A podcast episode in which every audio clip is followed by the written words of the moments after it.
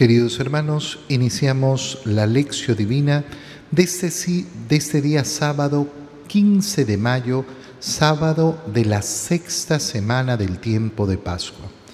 Por la señal de la Santa Cruz de nuestros enemigos, líbranos Señor Dios nuestro, en el nombre del Padre y del Hijo y del Espíritu Santo. Amén. Señor mío y Dios mío, creo firmemente que estás aquí que me ves, que me oyes. Te adoro con profunda reverencia, te pido perdón de mis pecados y gracia para hacer con fruto este tiempo de lección divina. Madre mía Inmaculada, San José, mi Padre y Señor, Ángel de mi guarda, interceded por mí. Continuando con la lectura de los Hechos de los Apóstoles, Hoy día leemos el capítulo 18, versículos 23 al 28. En aquellos días, después de haber estado en Antioquía algún tiempo, emprendió Pablo otro viaje y recorrió, Galacia y Frigia, confirmando en la fe a los discípulos. Un judío natural de Alejandría, llamado Apolo, hombre elocuente y muy versado en las escrituras, había ido a Éfeso. Aquel hombre estaba instruido en la doctrina del Señor y siendo de ferviente espíritu, disertaba y enseñaba con exactitud lo concerniente a Jesús, aunque no conocía más que el bautismo de Juan. Apolo comenzó a hablar valientemente en la sinagoga. Cuando lo oyeron, Priscila y Aquila lo tomaron por su cuenta y le explicaron con mayor exactitud la doctrina del Señor. Como él deseaba pasar a Grecia, los hermanos lo animaron y escribieron a los discípulos de allá para que lo recibieran bien. Cuando llegó, contribuyó mucho con la ayuda de la gracia al provecho de los creyentes pues refutaba vigorosamente en público a los judíos, demostrando por medio de las escrituras que Jesús era el Mesías, palabra de Dios.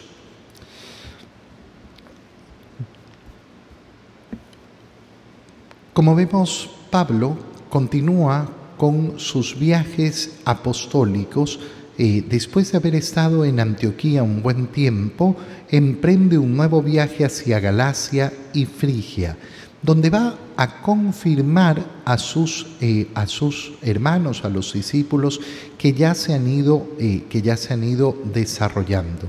Pero se nos introduce a un nuevo personaje, que es Apolo, un judío natural de Alejandría es decir, que había nacido en, eh, que había nacido en Alejandría, eh, pero que era, eh, era judío. Hombre elocuente y versado en las escrituras, que defiende a Jesús, pero no conoce la doctrina completa de Jesús, porque lo único que conocía era el bautizo de Juan. Fíjate qué bonito y qué interesante es esto, porque porque nos da siempre la esperanza de esa profunda conversión. Oye, ya lo dijimos esta semana, vemos con tanta pena, con tanto horror, cómo se ha alzado la violencia eh, justamente en esa tierra santa, en esa tierra donde nació nuestro Señor, donde vivió nuestro Señor, donde murió nuestro Señor, donde resucitó nuestro Señor. Y es impensable, ¿no? Que teniendo ya el enorme problema de que el mundo está sometido a una pandemia, todavía tengamos que estar contemplando cómo los hombres eh, no les basta con que un bicho los mate, sino que se tienen que matar unos a los otros. ¿Y qué falta en esa región? Falta una conversión profunda, falta lógicamente conocer con exactitud lo concerniente a Jesús. ¿Qué deseo más grande tiene que haber en nuestro corazón de que el Señor sea predicado como ese Mesías esperado por los judíos, que sea predicado además a todos, que sea predicado a los judíos y que sea predicado a los musulmanes, que sea predicado para compartir una misma fe. Qué terrible es saber que los hombres son divididos por la fe. Para algunos, la solución es quitar la fe del camino. Bueno, esa no es solución. Hay poetas y cantantes que les gusta expresarse de este modo, ¿no? Qué lindo fuera el mundo sin religiones y por tanto sin peleas entre las religiones. No, qué bonito fuera el mundo sujeto al único y verdadero Dios. Qué bonito fuera el mundo efectivamente adorando verdaderamente al único Dios. Qué bonito sería el mundo bajo la doctrina del Evangelio, donde entendemos que todos somos hermanos, donde todos somos constituidos como hermanos, no solo por compartir una especie, no solo porque somos seres humanos, sino porque en el bautizo hemos renacido y nos hemos convertido en hijos de Dios. ¿Y qué necesitamos para eso? Necesitamos imitar a este Apolo, que comenzó a hablar valientemente en la sinagoga. ¿Para qué?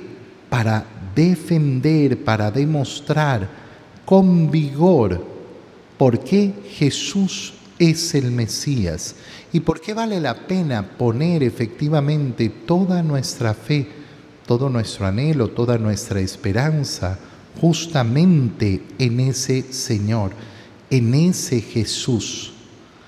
Qué bonito tener ese deseo apostólico. Nos cuenta cómo Priscila y Aquila toman a Apolo por su cuenta y le comenzaron a explicar con mayor exactitud la doctrina del Señor. Nosotros tenemos la necesidad de conocer la doctrina y de querer crecer en el conocimiento de la doctrina. Cuando una persona verdaderamente entra en ese conocimiento de la doctrina, qué seguridad que nos da para poder enfrentar a tantas locuras del mundo, a tantos dichos del mundo. Qué pena da cuando uno ve a los cristianos temerosos, delante del mundo, delante de los argumentos del mundo. No es que yo no sé qué contestar, yo no sé qué decir. Y por eso tenemos que esforzarnos, esforzarnos en crecer en nuestra doctrina. En palabras de San Pedro, todos y cada uno de nosotros tenemos la obligación de dar motivos, los motivos de nuestra esperanza, dar las razones de nuestra esperanza, poder explicarle al mundo por qué tenemos el corazón lleno de esperanza. Pero claro, si yo como creyente no tengo el corazón lleno de esperanza, entonces significa que no estoy viviendo verdaderamente la fe en Cristo. Y si no la estoy viviendo, ¿cómo la voy a poder transmitir? ¿Cómo la voy a poder compartir a los demás?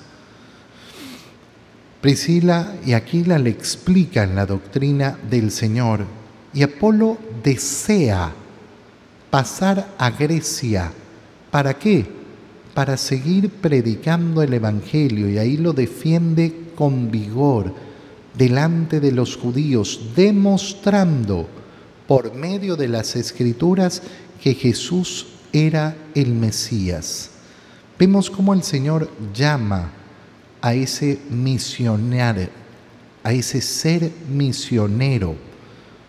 Oye, nosotros tenemos que pedir, pedir que hayan misioneros, pedir que efectivamente haya personas que acepten, no que sean llamadas, porque el Señor está llamando todos los días y todo el tiempo Lo que pasa es que muchos viven tan sumergidos en la bulla del mundo, en la locura del mundo, en, eh, en el sinsentido del mundo, que no escuchan el llamado. Tenemos que pedir que se escuche el llamado del Señor a ser misioneros, a anunciar el Evangelio.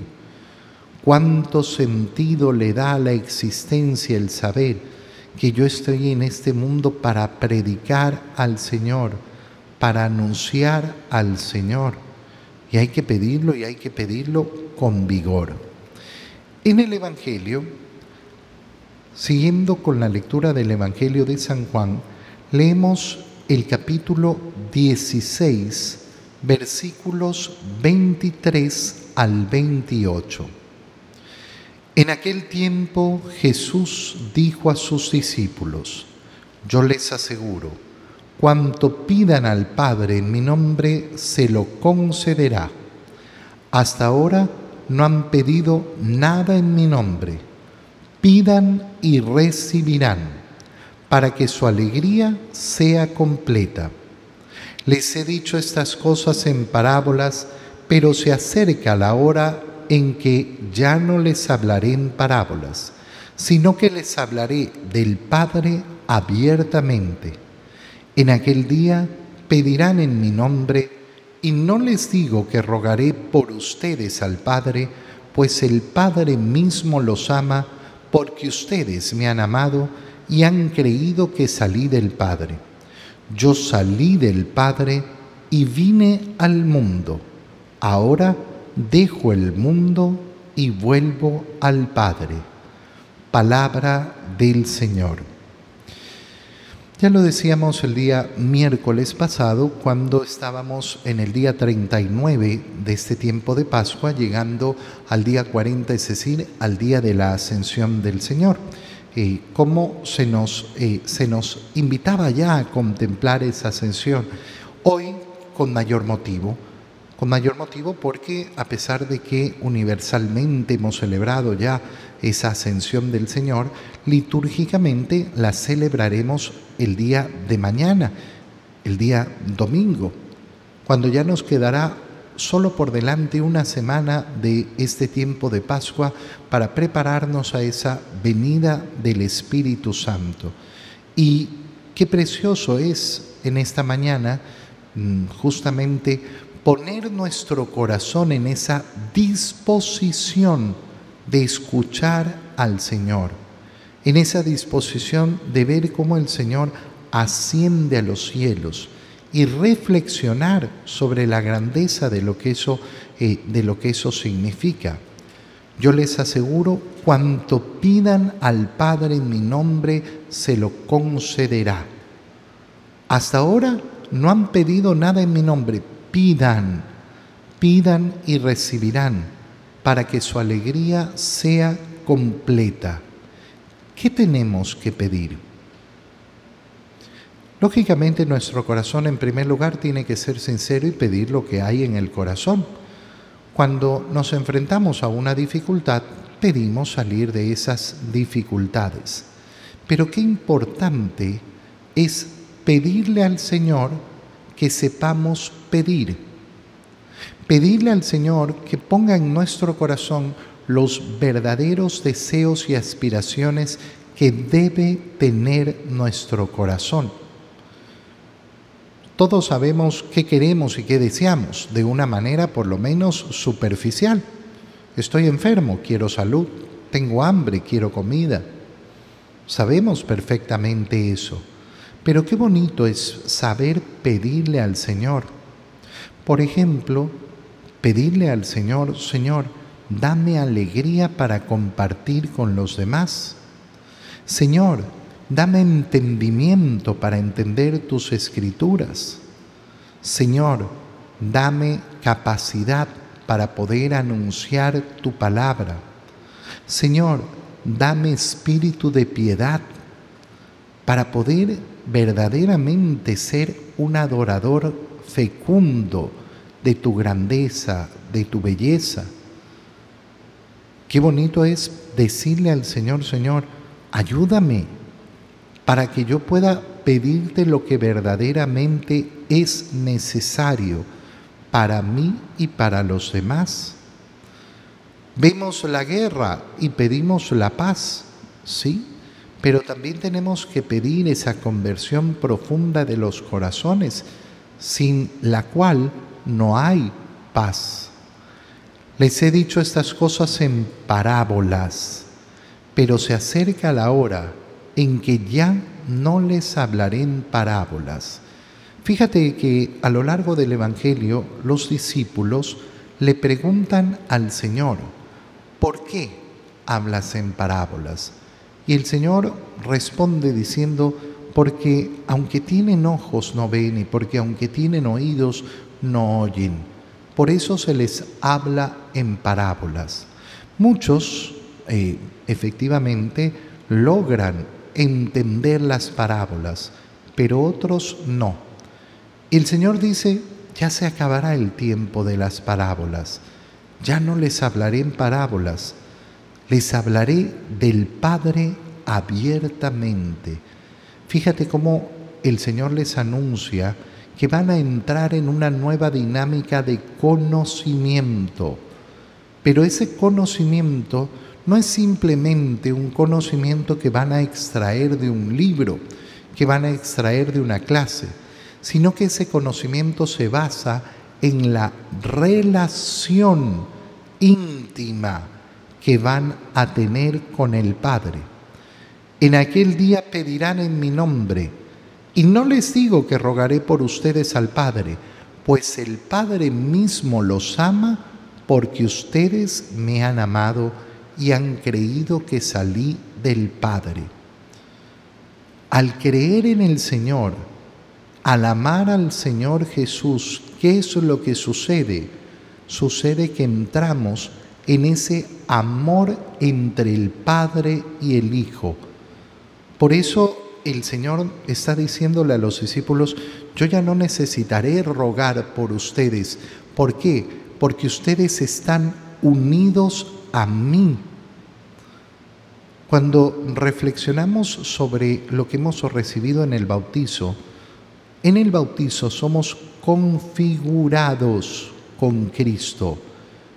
Cristo, sacerdote, profeta y rey. Cada uno de nosotros. ¿Qué significa ser configurados con Cristo? Tener en nosotros la imagen de Cristo que nos permite actuar en el nombre de Cristo y por tanto nuestra oración siempre es oración que viene del mismo Cristo. A través de Él, por medio de Él, nos dirigimos al Padre.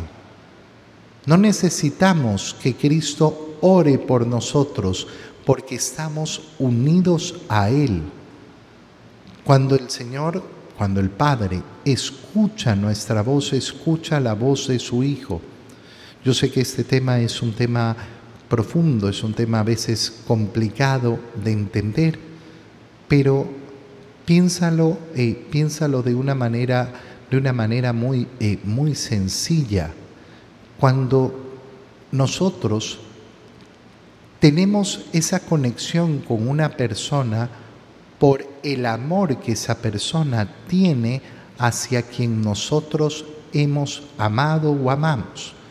Ejemplo, resulta que yo veo el amor que le tiene un amigo a mi hijo y cómo lo quiere a mi hijo. ¿Qué sucede entonces? Sucede que a ese amigo de mi hijo que le ha demostrado cuánto lo quiere, cuánto lo ama, yo lo trato como a mi propio hijo.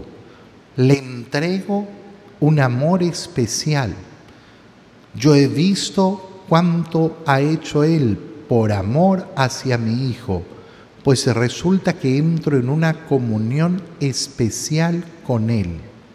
Bueno, esto es lo que nos está diciendo el Señor. Esto es justamente lo que nos está diciendo el Señor.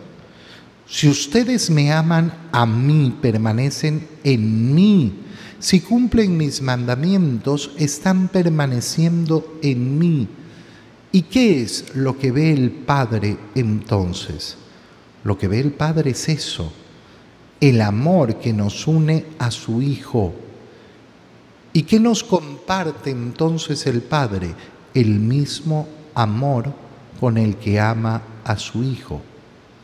Es precioso cuando entendemos que la vida cristiana es justamente esta relación que nos invita a tener Dios con Él a través de su Hijo, para que nosotros entremos a participar del misterio de la Santísima Trinidad.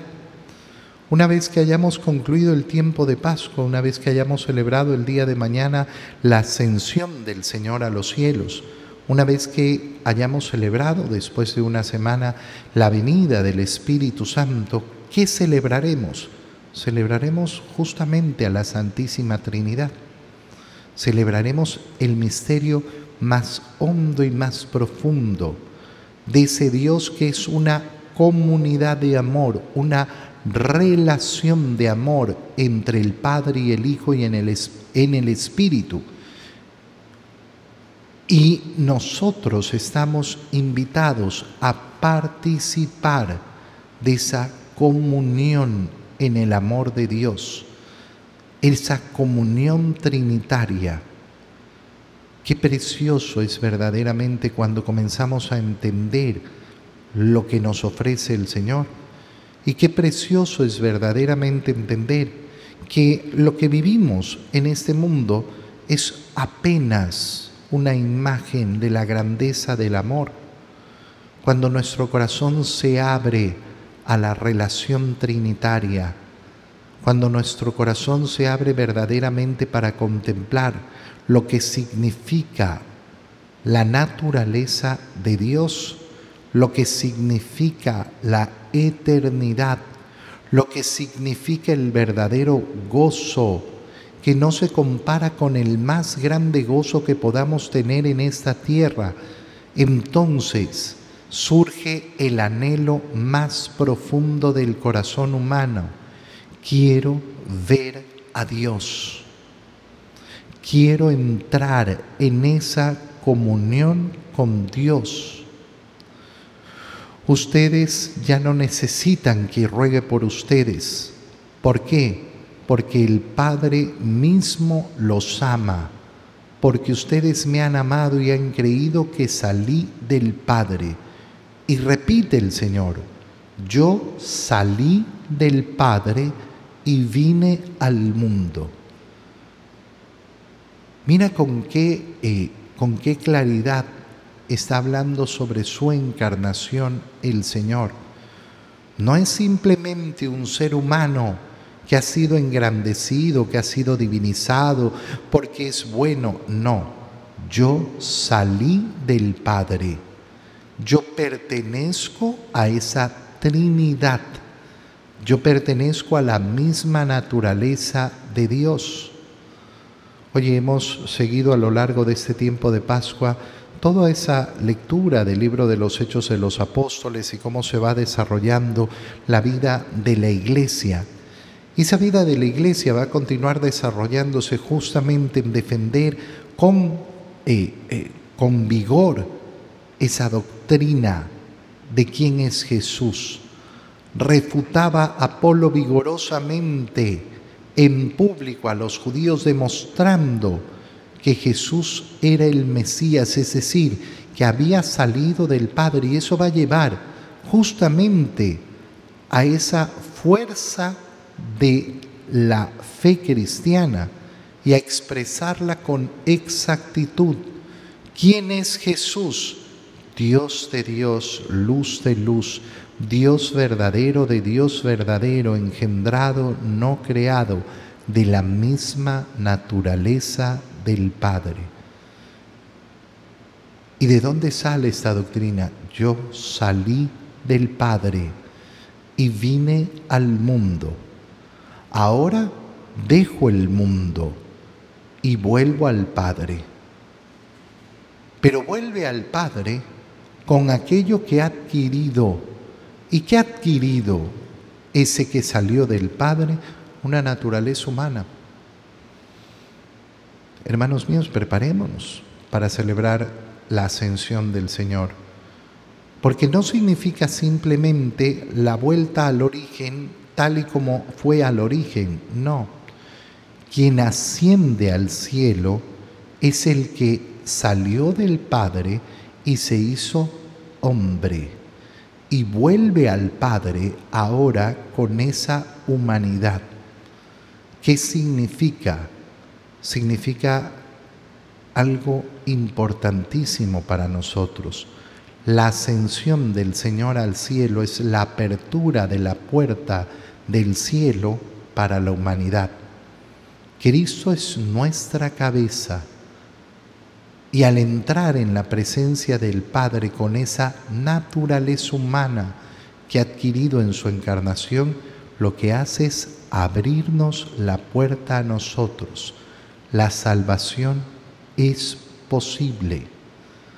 La salvación no es un sueño, la salvación no es una idea remota y esa salvación es la que tiene que anhelar mi corazón. Como Cristo ascendió a los cielos y entró en la presencia del Padre, yo anhelo también entrar en esa presencia de Dios. Te doy gracias, Dios mío, por los buenos propósitos, afectos e inspiraciones que me has comunicado en este tiempo de lección divina. Te pido ayuda para ponerlos por obra. Madre mía Inmaculada, San José, mi Padre y Señor, Ángel de mi guarda, interceded por mí. María, Madre de la Iglesia, ruega por nosotros. Queridos hermanos, que tengan un feliz día.